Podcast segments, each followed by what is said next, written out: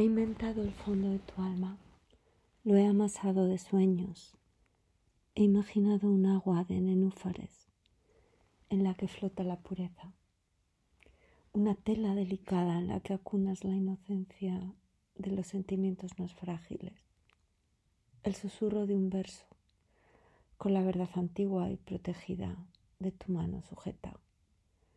y en la palma un secreto, como una paloma redonda y blanca,